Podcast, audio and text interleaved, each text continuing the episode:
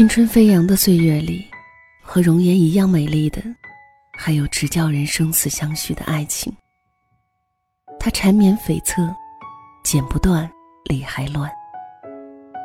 爱情在年轻时是生命激荡的最璀璨的浪花，闪烁着罂粟花一样魅力和光芒。真正的爱情，会让灵魂因为恐惧而喜悦，而站立。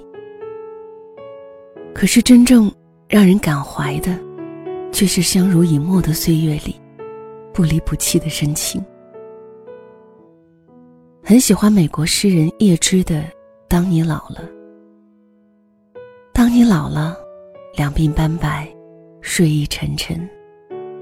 倦坐在炉边时，取下这本书来，慢慢读起，追忆那当年的眼神，神色柔和，倒影深深。多少人曾爱慕你青春妩媚的身影，爱过你的眉毛。出自假意或者真情，而唯独一人爱你那朝圣者的心，爱你那日渐衰老的满面风霜。你弯下腰，在炙热的炉边，在浅浅的忧伤中沉吟。爱情如何逝去？像山峦之巅独行，将他的面容隐没在繁星之间。前不久，因一场疾病奄奄然住进了医院。震惊和惧怕中，在病房的第一个夜晚彻夜未眠。临床的病友是一位七十多岁的老太太。刚刚手术过后的她，看上去似乎十分虚弱苍老。照顾她的是她的老公，走起路来颤颤巍巍，年龄看起来也比她更老。最为重要的是耳朵也不太好使，问他事情需要把嗓门提高好几个分贝。我很疑惑和担心，老两口是否没有孩子？这样两个老人怎么能互相照顾呢？老太太和我的病一样，可是眼神中透露的却是乐观和坚强。手术后的前两天，输液是全天的。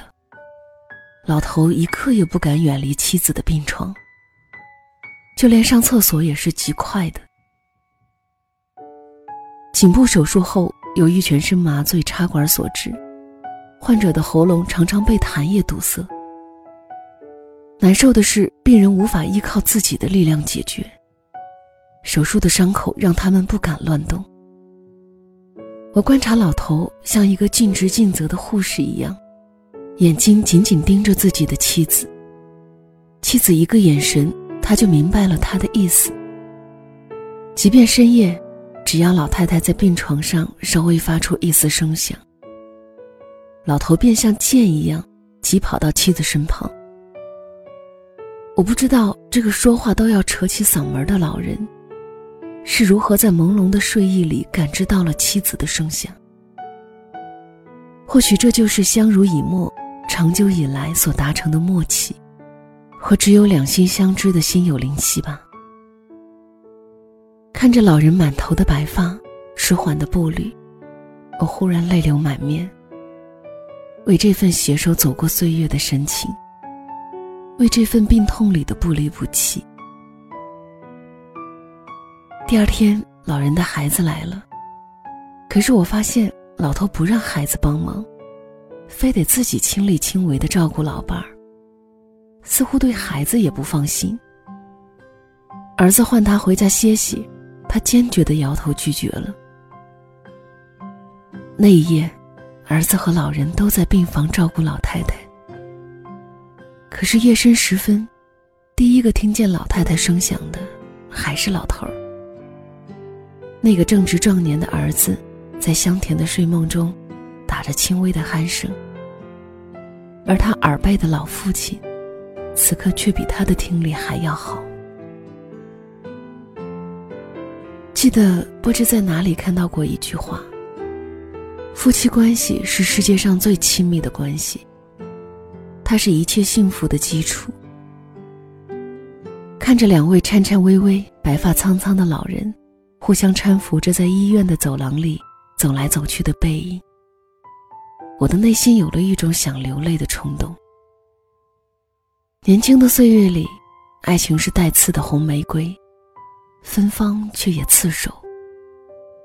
经过了岁月的沉淀和生活的磨砺，爱情或许失去了激情和美丽，却在相依相守的日子里。把激情过成了平淡，让爱情升华成了亲情。看着夕阳里白发苍苍的老夫妇，你能说这不是爱吗？这是灵魂深处的爱，这是相濡以沫的亲情。它比一句“我爱你”，一束火红的红玫瑰花还要动人。和老人相处了仅仅两天时间。他就要出院了。老太太似乎看出了我对手术的惧怕和不安，一直在安慰鼓励我：“手术摘除了就没事儿了，别怕。”其实他不知道，是他的老伴儿向他隐瞒了自己真实的病情。这善意的谎言何尝不是一份爱？老太太在老头精心的照顾下恢复的很快。一个阳光灿烂的早晨，他们搀扶着走出了我的视线。两位老人或许并不知道，他们相依相伴、不离不弃的深情，和由此产生出来的力量，深深的感动和感染了我。这份温暖和力量，也给了我走进手术室的勇气和力量。那一夜，我在无眠中。获得了心灵的温暖。那一场手术，更让我在恐惧里获得了重生。如果人间没有了爱，那将是多么的冷漠和苦涩。是爱给了我们慰藉、美好和温暖，是爱给了我们力量和勇气，更是爱给了我们艰难岁月里互相扶持的希望和依靠。爱并不是如花岁月里的相见欢，更是迟暮之年一路搀扶。我在想，或许爱情仅仅是感情的事儿，而婚姻的幸福，却是感情、理智、意志三方通力合作的结果。浪漫之情虽美，一旦持久，任何奇遇都将归于平淡。任何陌生都会变成熟悉。婚姻的稳固，与其说取决于爱情，不如说取决于生活的和谐。在婚姻的基础上产生的亲情，这是全部的人生经历发出的呼唤。病房中的两位老人，真实的诠释了“执子之手，与子偕老”的内涵。想把这句诗和故事送给自己，更送给天下有情人。但愿人长久，千里共婵娟。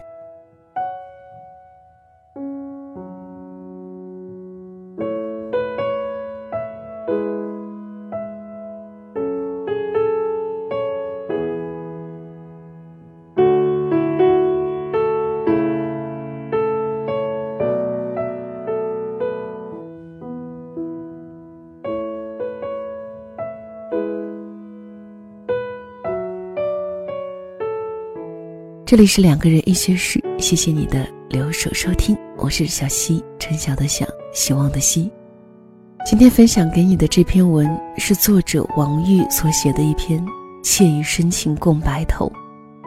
小溪更多的节目可以关注小溪的公众号“两个人一些事”，听小溪在某个夜里给你说晚安。小溪的另外一档节目《音乐不了情》也在公众号不定时的更新，也欢迎你过来听听。好了，晚安吧。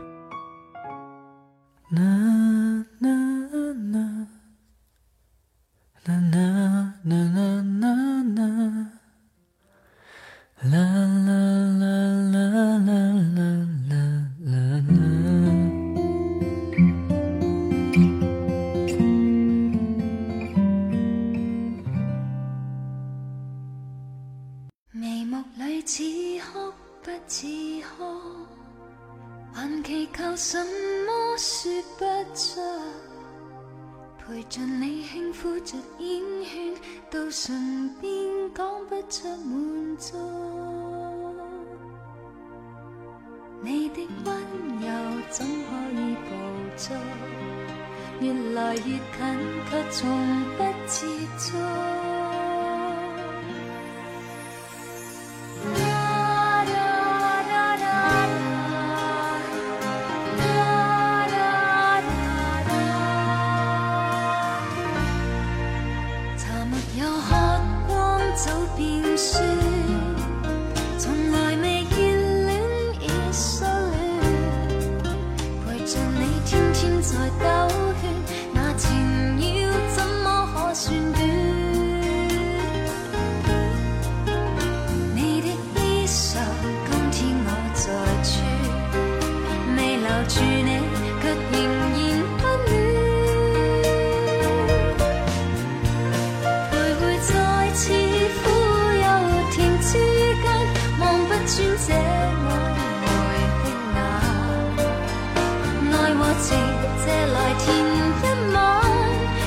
Adiós. Soy